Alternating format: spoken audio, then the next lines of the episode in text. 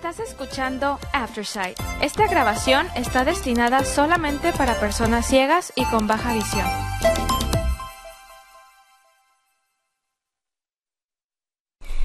Gracias por acompañarnos en esta emisión de National Geographic en español, uh, la revista de febrero 2024. Este artículo se llama La selva tropical de Borneo. En sus inicios, Gunung Palung era una reserva forestal remota en Indonesia. Hoy es un parque nacional en expansión que protege una de las selvas tropicales más importantes del mundo y a las criaturas que la habitan. Por Jennifer S. Holland. Hay una foto que dice un orangután hembra busca higos maduros en el dosel arbóreo en el Parque Nacional Gunung Palung, en Borneo, en la provincia de Kalimantan Occidental, Indonesia. Los 1080 kilómetros cuadrados del parque sustentan a cerca de 2.500 simios en peligro crítico de extinción, así como a 2.500 especies de árboles. Hay una otra foto que, que dice una rana de cuernos malaya casi desaparece entre la hojarasca. Su camuflaje representa una, una ventaja para cazar insectos. El canto característico de la rana es uno entre infinidad de llamados en el diverso paisaje sonoro de la selva. Esta criatura habita otras islas cercanas, pero 70% de las especies anfibias de Gunung Palung solo se encuentra en Borneo. Suspendida de una cuerda a unos 12 metros de altura entre un laberinto de frondosas ramas de árboles, miré hacia abajo y cuestioné mi cordura cuando le pedí a dos hombres que me subieran al dosel arbóreo. Corrección. Uno de ellos, el fotógrafo Tim Laman, había amarrado una cuerda a una flecha que después lanzó a una rama en las alturas. Después, él y su asistente armaron un sistema de poleas para subirme hasta un punto que pocos humanos tienen oportunidad de visitar. El objetivo, el objetivo de esta aventura era llegar a una horcadura en un árbol de 45 metros de altura del género Shorea, el cual incluye algunos de los árboles más altos del mundo, un punto ideal para ver una de las últimas selvas tropicales bajas intactas que quedan en el sureste asiático. Ubicado justo al sur del Ecuador, el Parque Nacional Gunung Palung es una zona protegida de 1080 kilómetros cuadrados que comprende las montañas Palung y Panti en la zona indonesia de Borneo. Esta isla está dividida entre tres naciones, Indonesia, Malasia y Brunei. En 1937 se designó una zona en torno al monte Palong como reserva natural. En el curso de varios años se expandieron sus fronteras y en 1990 el gobierno de Indonesia la designó como parque natural. Hoy abarca nueve tipos de bosques, uno sobre el otro, en una serie de laderas escarpadas empieza con manglares y eh, asciende hasta convertirse en turbera y bosque nuboso. La escalada fue dolorosamente lenta, nada que ver con la de otros primates a los que había visto trepar entre el dosel arbóreo como si nada. Me dolían los brazos, tenía manchado el calcetín izquierdo con sangre por una mordedura de sanguijuela y estaba marinada en sudor. Sin embargo, valdría la pena por lo que habita ese mundo en las alturas. Toda la semana había gozado con los chillitos de los langures marrones y los ladridos de los macacos, además del coro de aves y ranas, y el trasfondo lleno del murmullo y clamor de insectos. El dosel arbóreo es hogar de estos hacedores de música, por lo que esperaba ver algún animal desde una rama a esa altura. La verdad lo que más me emocionaba era conocer a las estrellas de la isla, los orangutanes. Estos primates son los únicos grandes simios nativos de Asia, y el orangután de Borneo, Pongo Pigmayas, ha representado el alma de Gunung Palung desde hace tiempo y desempeña un papel crucial en la salud de la selva. En este dosel deambulan cerca de 2.500 de ellos, una cifra saludable considerando que están en peligro crítico de extinción.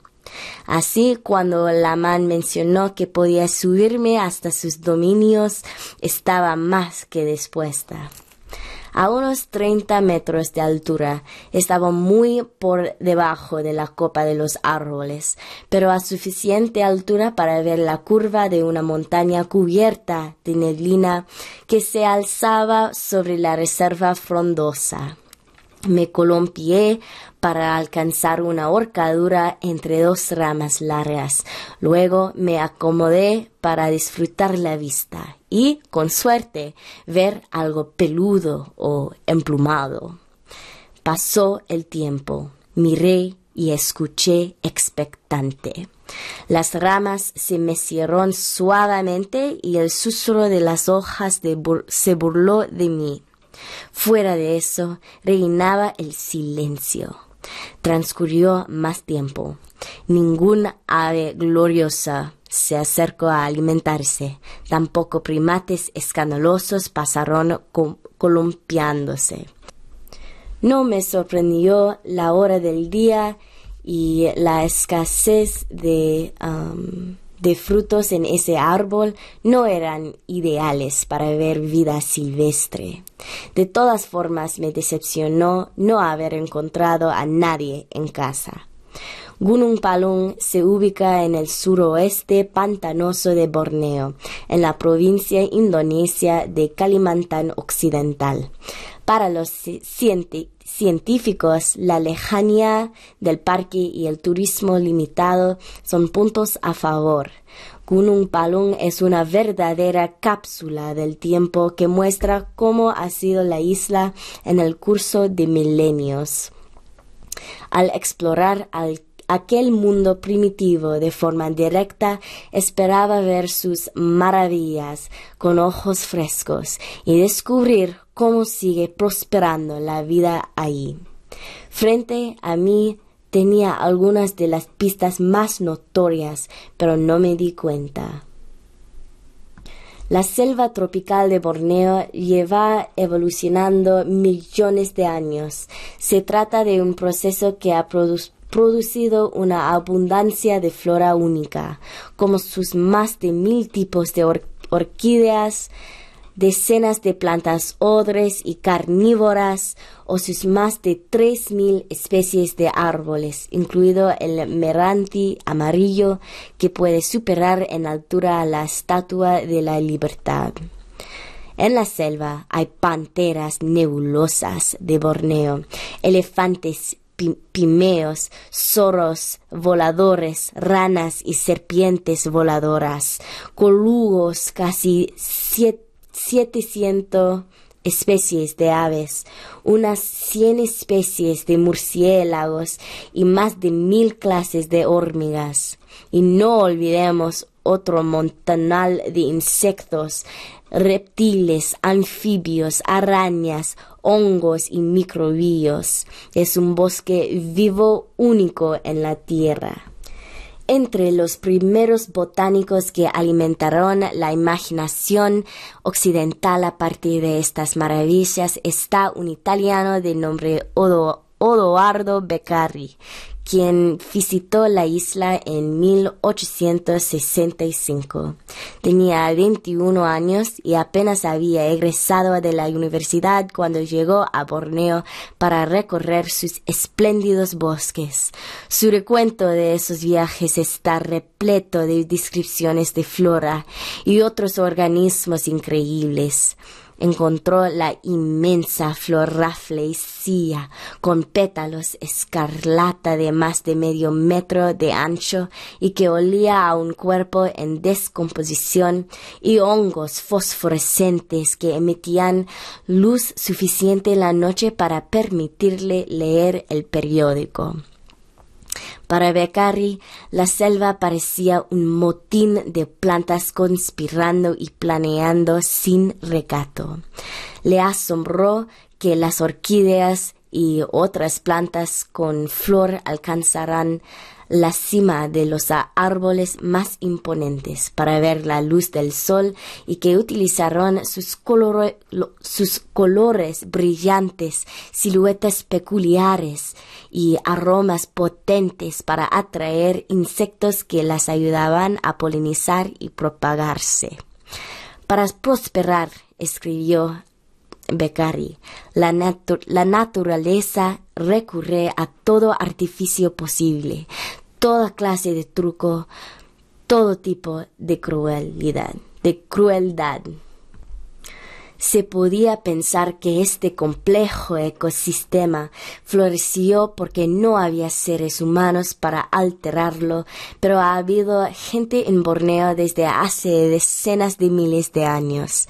La pintura figurativa más antigua de la que se tiene registro se cree que retrata a un animal parecido a una vaca. Se encontró en una cueva de Borneo y este por lo menos hace cuarenta mil años. Con el desarrollo de la exploración marítima, comerciantes de toda Asia y posteriormente de Europa llegaron en masa a la isla por sus árboles, minerales y animales. Hoy día, las pérdidas más devastadoras han llegado con la sustitución del bosque por la agricultura, incluidas granjas de aceite de palma que producen una sustancia omnipresente en los alimentos empacados y otros productos. Los incendios provocados por las sequías también han mermado a los árboles primarios y a finales de la década de 1900 90, los disturbios políticos y económicos en la región fomentaron la explosión de la tala y la minería ilegales. En total, se estima que la parte de Borneo que pertenece a Indonesia perdió casi un tercio de su selva entre 1973 y 2010. Si bien la tala ilegal se ha reducido en Gunung Palung y sus alrededores, la historia volátil de la región le da a mi visita una sensación de urgencia. Cheryl Knott, primatóloga de la Universidad de Boston y quiere y quien dirige el estudio de, las, de los orangutanes en el parque, me contó que, si bien dentro de sus fronteras la selva se ha recuperado bastante bien, sobre todo con la mejora en la seguridad y medida que la investigación y el trabajo de conservación han aumentado y proporcionado trabajo a la población local, sin vigilancia continua es muy fácil que las cosas se salgan de control. Durante más de tres décadas, Not y Laman, quienes están casados, han visitado Borneo para estudiar, fotografiar y revelar más secretos sobre sus habitantes silvestres. En 1994, Knott comenzó un estudio a largo plazo sobre la ecología y el comportamiento de los orangutanes en la pequeña estación de investigación del parque y desde entonces ha, dirigido el proyecto. Me invitó a visitar la estación y después de dos días y noches de viaje me llevaron a la capital de Kalimantan Occidental, Pontianak, más un vuelo a Quetapán, un trayecto estremecedor en camión y una caminata de seis horas que supuso cruzar dos ríos. Llegué a la estación de investigación Kaban Panti, en la sección centro-occidental del parque. Sus instalaciones rústicas consisten de tres edificios de madera que son laboratorio, lugar de trabajo, cocina y dormitorio del personal. Todo alrededor de un patio de arena junto al río Air Puti. En el bosque cercano, un par de casas sobre soportes albergan una mezcla de unos 20 investigadores y estudiantes universitarios que van rotando. Los orangutanes son una especie crucial para la vitalidad de toda la, región, por lo que son el centro de atención, pero en esta compleja red ecológica hay una abundancia de organismos para estudiar.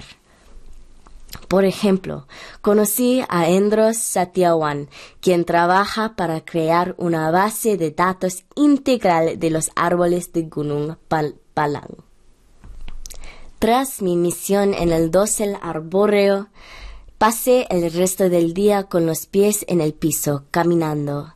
Al igual que Beccari hace 160 años, las formas de vida al parecer infinitas que habitan la selva me tenían asombrada. Veo langures marrones y macacos entre las ramas, mariposas del tamaño de la palma de mi mano. Me cuesta trabajo distinguir a una serpiente verde de Borneo camuflada en una rama junto al sendero.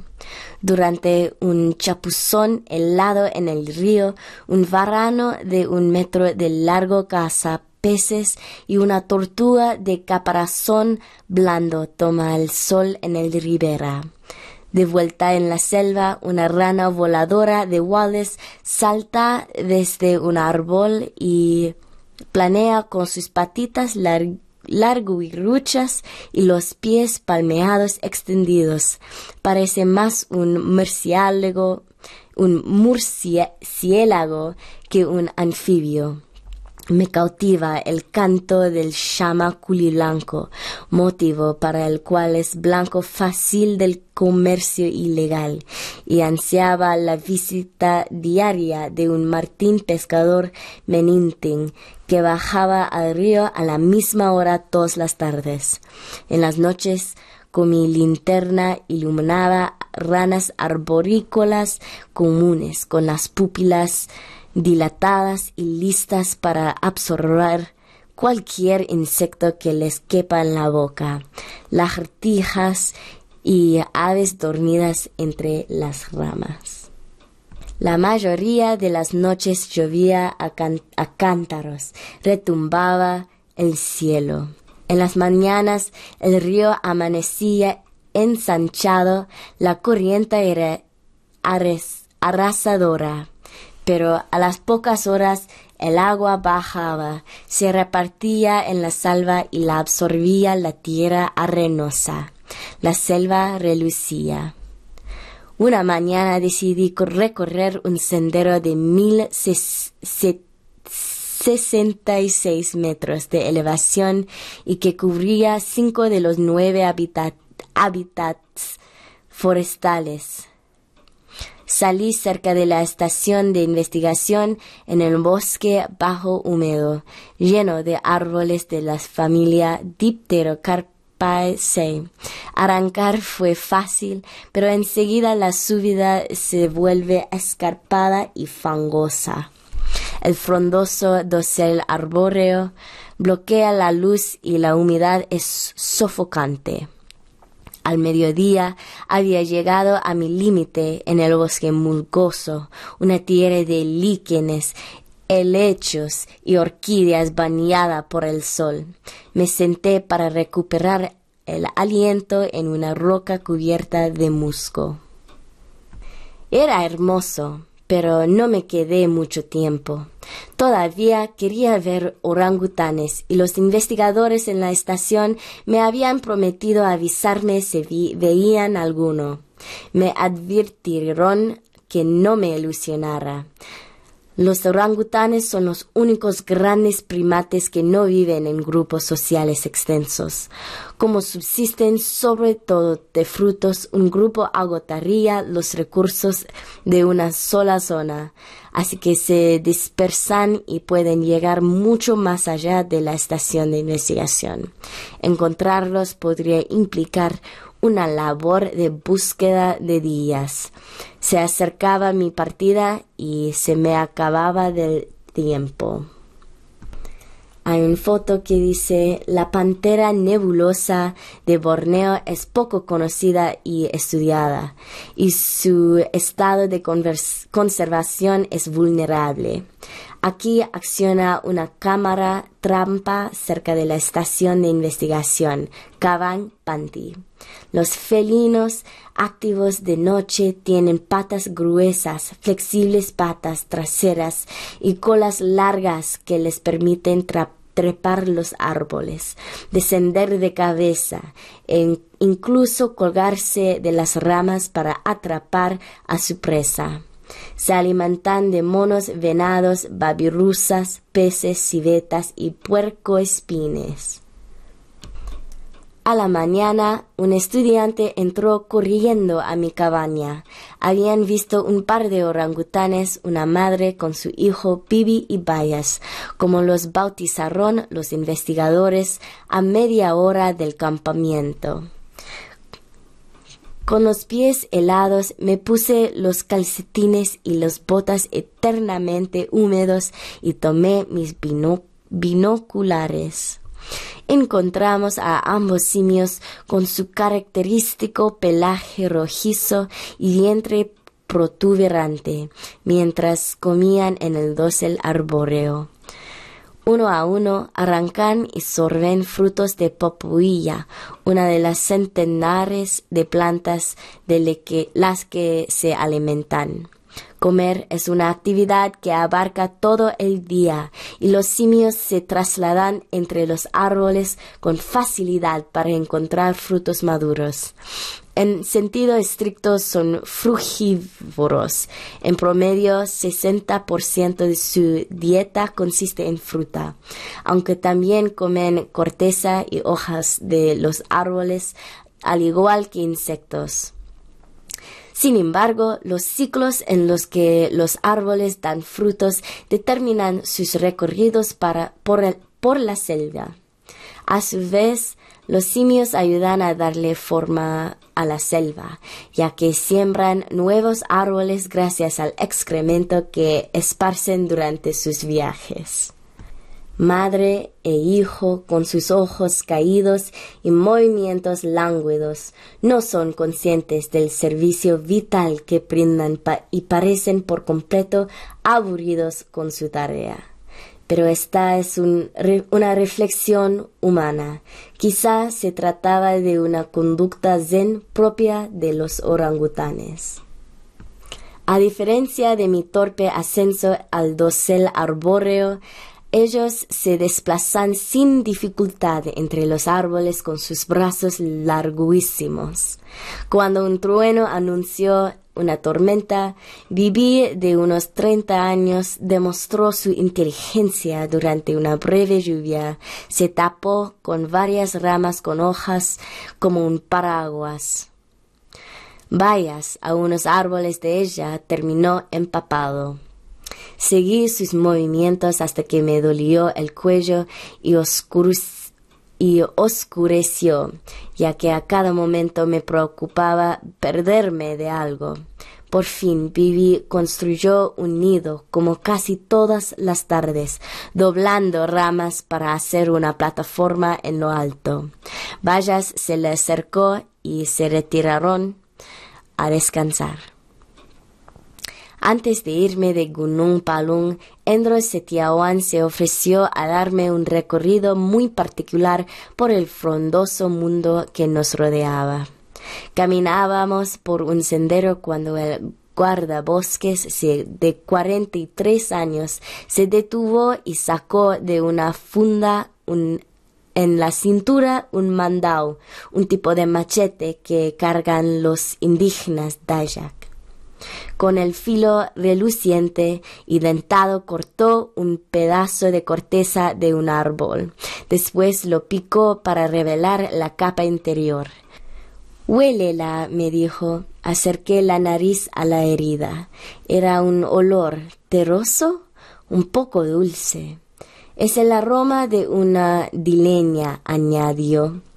Luego me pidió que pegara el oído en el mismo punto para escuchar el canto del árbol, ligeramente efervescente, como un suave vino espumoso. Eso es todo el tiempo que tenemos hoy. Gracias por habernos acompañado en esta emisión de National Geographic en español. Mi nombre es Shreya Shrestha. Chao. Si disfrutaste de este programa, por favor regístrate para obtener nuestros servicios gratuitos en www.aftersight.org o llamando al 303 786 7777.